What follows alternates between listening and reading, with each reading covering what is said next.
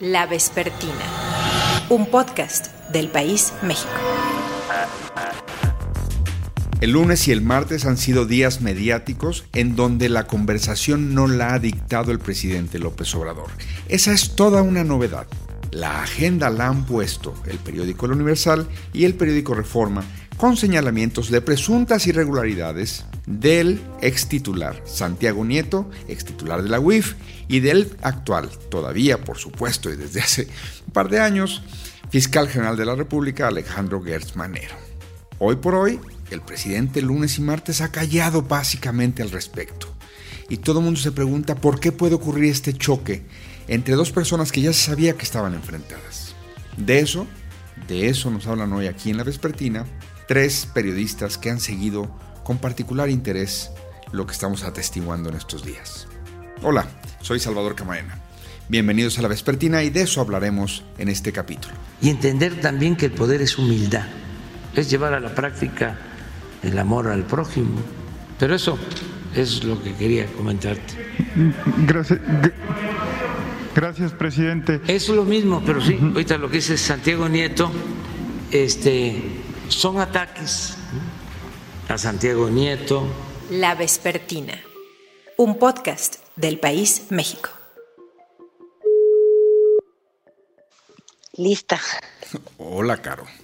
¿Cómo estás? Bien, ¿y tú? ¡Qué milagro! Qué gusto saber de ti. Dime cómo quieres que te presente Carolina. Pues nada más, pues Carolina Rocha, periodista. Me da mucho gusto saludar. En esta ocasión está aquí en la Vespertina ni más ni menos que Carolina Rocha. Ustedes la conocen muy bien. Se la pasa de arriba abajo en la República Mexicana. Es cronista en televisión, un medio muy complejo. Y lo que ella hace es bien, bien, bien bueno, por un lado, y bien interesante. Caro, bienvenida a la Vespertina. Muchísimas gracias, Salvador. Encantada de estar contigo en la Vespertina. Caro, eh, desde tu observación, lo que estamos viendo en estas primeras planas donde se revelan cosas del fiscal general Alejandro Gertz Manero o presuntas irregularidades también del ex titular de la UIF, Santiago Nieto, ¿es, ¿es un problema del control del gabinete? ¿Es una crisis del equipo de López Obrador? ¿Cómo lo interpretas tú? Híjole, lo, lo interpreto como un triste entretenimiento de las grillas, de los pleitos, de mm, los reacomodos del poder en los cuales nos quedamos los ciudadanos como observadores y desgraciadamente lo que observamos es que nadie es de fiar y yo creo que eso es lo que es muy grave. Son dos símbolos, dos personajes que simbolizaban o que simbolizan más bien cada uno este, a la justicia en, en maneras distintas. Por un lado está Nieto, que era este fiscal que perseguía a todos los corruptos y que resulta que no puede este, no caer en la la tentación de la vieja política mexicana que es, pues tú sabes, los anhelos hipotecarios. Uno quizás no crece políticamente, pero en México todo político que se sienta apreciado debe de tener casas, casas por doquier. Las de Santiago Nieto no están en Miami, pero en Querétaro tienes una querencia, en Santa Fe y otra pues finalmente en San Ángel. Este, muy grande que es la que le achacan en San Ángel. Entonces, este símbolo, ¡pum!, de alguna manera, pues, este, a través de la publicación de un medio es desprestigiado. Habrá que ver si hay sustancia este, o no. Si son bienes mal habidos, ¿no? Si hay sustancia o no. Pero de que luce mal, luce mal porque se parece a lo de antes. Y entonces ahí tienes a un símbolo que se cae. Y luego por el otro lado, el fiscal este, general de la República, que es el encargado de impartir justicia, que también termina en una primera plana, justamente en el periódico El Universal, y aquí sí vale mucho la pena insistir en ello, porque pues es el invitado que provoca la salida de, de Nieto del gabinete.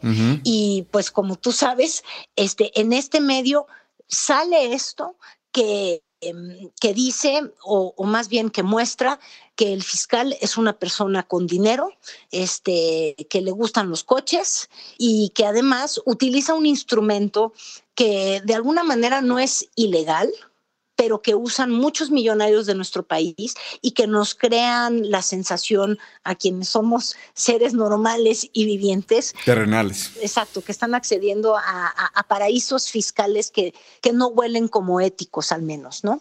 aunque no sean ilegales. Entonces, este, surge esta filtración que de todas formas ya salió Pablo Gómez a decir que no, que, que, no es real y el día de hoy nuevamente volvieron, este, volvió la UIF a decir que ellos no están haciendo esa investigación y que el Universal va a tener que revelar pues de dónde salió eso, porque no, no, no se lo achacan. Yo me imagino que salió de un folder que se llevó el nieto, que tenía un pleito muy, muy, muy abierto con, con el fiscal. ¿Vamos a ver más de esto o tú crees que el presidente sea capaz de llamar al orden y a los que se fueron decirles apláquense, como dicen en mi pueblo, y al que está, aunque no sea parte del gabinete, y pero sabemos que siendo autónomo es demasiado cercano o coincidente con la agenda presidencial, decirle se trata todavía, faltan tres años en este sexenio, hay muchos pendientes en justicia, o crees que estas cosas se nos van a repetir en los próximos meses? Pues yo creo que se nos van a repetir porque uno, se adelantó la, la, sucesión presidencial del 24 porque el que dio el banderazo de salida fue el propio presidente. Dos, porque finalmente lo que estamos viendo es un fuego amigo, pero de personas que ya de alguna manera han quedado fuera eh, eh, del gabinete. Y lo que estamos viendo es una, es, es una lucha quizás por hacerse uno de Morena o dos, por, por, por, por, defender o no ser perseguidos políticamente en el futuro o que sus gestiones no sean revisadas, eh, que yo creo que esa es otra interesante de, contemplar. Este, el primer evento público al que asiste Santiago Nieto luego de que pues sí voy a decir que es removido, porque finalmente yo creo que, que, iba a ser removido del cargo después de esta boda en, en, en Guatemala. Ni siquiera tuvo que ver con su, con, con, con, su forma de llevar la WIF, lo cual es muy triste, que las salidas en el gabinete no tengan que ver con el desempeño, sino con este, sucesos privados, ¿no? Una boda es un, es un asunto privado, ni siquiera tenía que ver con corrupción, pero bueno. Este, el primer evento al que asiste es uno de Movimiento Ciudadano con Samuel García, mm, mm. este, acompañando a su esposa, la consejera del INE. Yo no sé si tú te recuerdas, pero Santiago Nieto, cuando estaba en el gabinete, es de los que le da sustancia a las acusaciones que habían en contra del actual gobernador de Nuevo León, cuando se decía que su familia política y su papá este, estaban al frente de factureras y movían de manera ilegal recursos, recursos económicos para financiar las campañas. Esa acusación sale de, de Santiago Nieto y el primer evento al que asiste es al de un gobernador de oposición que además tiene ganas de entrarle a la carrera presidencial. Entonces, si uno pues registra cuál ha sido el comportamiento político de Santiago Nieto, que primero era parte del gabinete de Peña Nieto y luego brinca justamente con, con, con, la oposición que era Andrés Manuel López Obrador, pues no nos va a sorprender si de pronto lo vemos ya bajo otra camiseta y bajo otros colores. Caro, un gusto saludarte, te mando un abrazote. El gusto es mío, gracias Salvador. La Vespertina es un gustazo tener de nueva cuenta aquí en La Vespertina a Ivonne Melgar, periodista del Grupo Imagen. Ustedes la leen siempre ahí en el periódico Excelsior. Y bueno, la escuchan ahí también con Ciro, en fin. Ivonne, ¿dónde no has estado tú? ¿Qué, qué, necesidad de presentarte más allá de tu nombre? ¿Cómo estás? Nada, qué gusto saludarte. Muy bien, contenta de poder dialogar contigo. Estamos cerrando el 2021, Ivonne. En medio de periodicazos que todo el mundo le atribuye, por un lado, al fiscal general Alejandro Gertz, en contra de presuntas irregularidades con del eh, ex titular de la UIF, Santiago Nieto, y a este le atribuyen pues la respuesta en otro periódico. Eh, te preguntaría si antes que nada estamos ante una crisis de control de gabinetes, si no es esto la expresión de que en ese gabinete, porque Santiago Nieto no rompió, sí lo, sí lo quitaron, pero no, no ha salido de la órbita pues, del presidente López Obrador. Entonces, si estas expresiones no son parte de, de que este gobierno ha perdido algo del control. Por un lado, y creo que no es una cosa a ningunear, es que no pudo Jesús Ramírez Cuevas, ni Palacio Nacional, relanzar un circuito de medios que eh, planteara la conversación del poder. Y cuando vemos que Santiago Nieto y el fiscal filtran información en los medios tradicionales tan desdeñados y descalificados desde la mañanera presidencial, pues entonces estamos viendo que ahí no se pudo hacer nada. Me parece algo muy relevante para un proyecto político que quería cambiar esas reglas. Exacto, es decir, incluso los de la administración van con esos medios tan denostados a jugarse ahí el quién es quién mediático. Efectivamente. Y lo otro es que cuando yo veo esas filtraciones en el Universal y en Reforma, me imagino de manera inmediata a Santiago Nieto Castillo con una USB llena de datos de todas las transacciones bancarias de sus excompañeros de gabinete ampliado. Es decir, con esta caricatura lo que quiero señalar es que también se estaría abollando la oferta de la no corrupción o al menos de la no del no enriquecimiento ilícito que había en el proyecto presidencial. Y cuando vemos este fuego cruzado de propiedades ampliadas en el ejercicio del poder de los dos hombres que tenían que seguir la corrupción, pues creo que nos estamos topando con una paradoja para la autoproclamada cuarta transformación. Y esas dos narrativas tan importantes para el presidente son las que creo que han entrado en crisis si no existe un antídoto pronto, porque luego vamos a poder conocer otros casos que creo que podrían estar en la USB de Santiago Nieto. ¿Quién, ¿Quién le está fallando a López Obrador? ¿El mismo es el que no puede? ¿El secretario de Gobernación? ¿Quién dirías que no está haciendo su chamba de, decir esto no puede pasar? Ya nos decías Jesús Ramírez, aunque Jesús Ramírez, pues es evidente que, tiene ciertas eh, herramientas. Sí. Pero el gabinete se manejaba no solo por el vocero, aunque este sea muy poderoso, según dicen. Sí, es que yo creo que son las limitaciones del voluntarismo, eh, Salvador Camarena.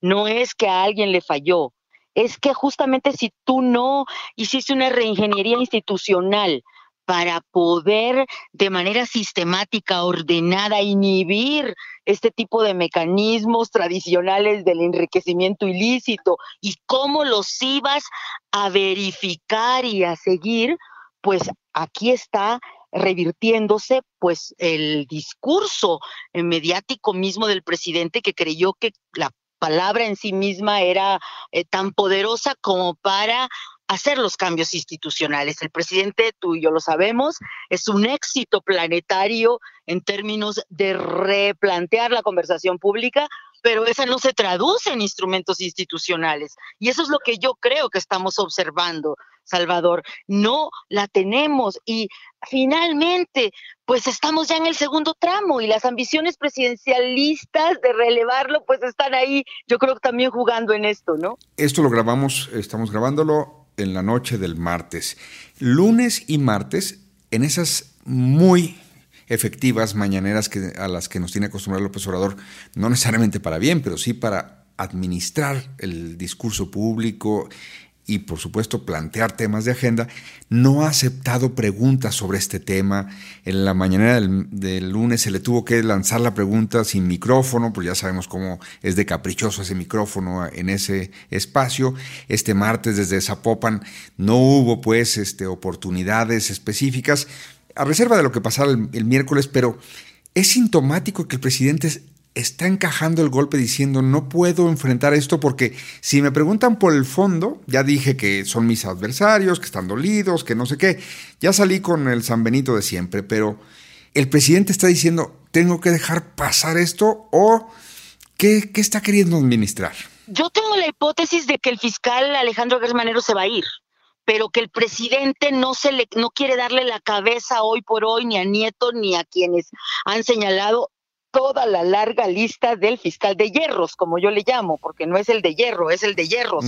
Este, entonces yo creo que el presidente tiene que diseñar cómo hacer ese relevo.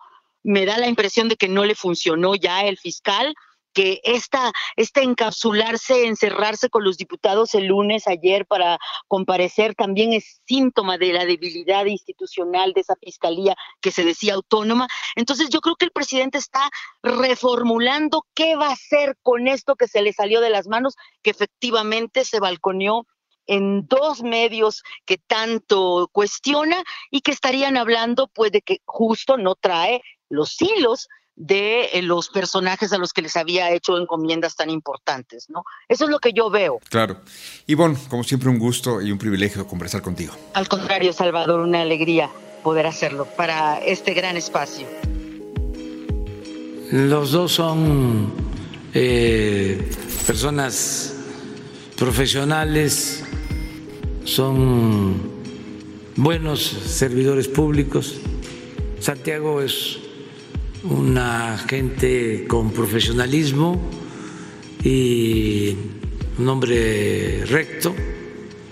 El fiscal es de primera, era lo que se necesitaba en estos tiempos, un hombre honesto, recto. La vespertina. Si alguien ha cubierto, digamos los últimos acontecimientos, porque es una carrera un poco larga, del fiscal Alejandro Gersmanero, es mi colega del país, Pablo Ferri. ¿Cómo estás, Pablo? ¿Qué tal, Salvador? Buenas tardes. Tú que has reporteado el quehacer de Alejandro Gertz y que tú, que has reporteado la política mexicana desde hace ya muchos años, ¿qué ves en este, en este encontronazo? Bueno, yo creo que todavía estamos viendo las consecuencias del afer de la boda de Nieto en Guatemala, ¿no? Este, eh, no es ningún secreto ya a estas alturas que desde el entorno del ex titular de la Unidad de Inteligencia Financiera de Hacienda se, se defiende la idea de que eh, el fiscal de alguna forma tuvo algo que ver con, eh, con, el asunto del, del, avión que llegó a Guatemala desde Toluca, que transportaba al dueño del Universal, que además transportaba a la Secretaría de Turismo de la Ciudad de México y que al, fin, al final acabó con Nieto fuera de la unidad de inteligencia financiera, ¿no? por una cuestión de ostentación y de lo que está, las imágenes que estaba generando la, dichosa boda. Entonces, yo entiendo que desde el entorno de Nieto se, se, se asume que, que parte de la difusión de lo que había ocurrido con el avión y los dólares no declarados viene por culpa del fiscal.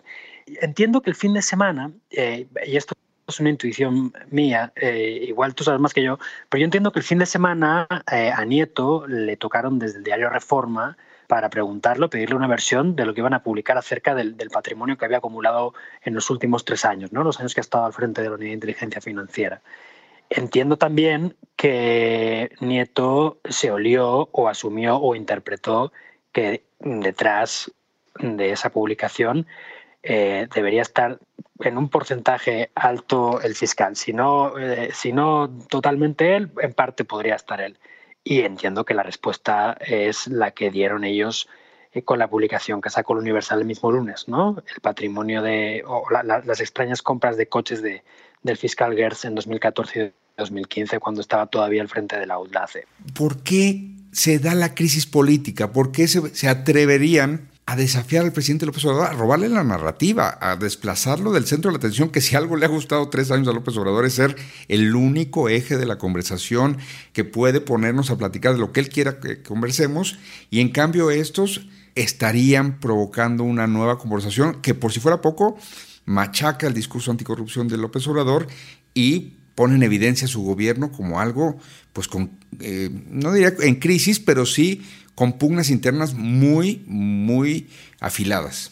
Sí, sí, y como no se han visto en estos tres años de gobierno. Pues quizá desde Palacio Nacional se menospreció el tamaño del odio que se tienen mm, eh, una parte a la otra.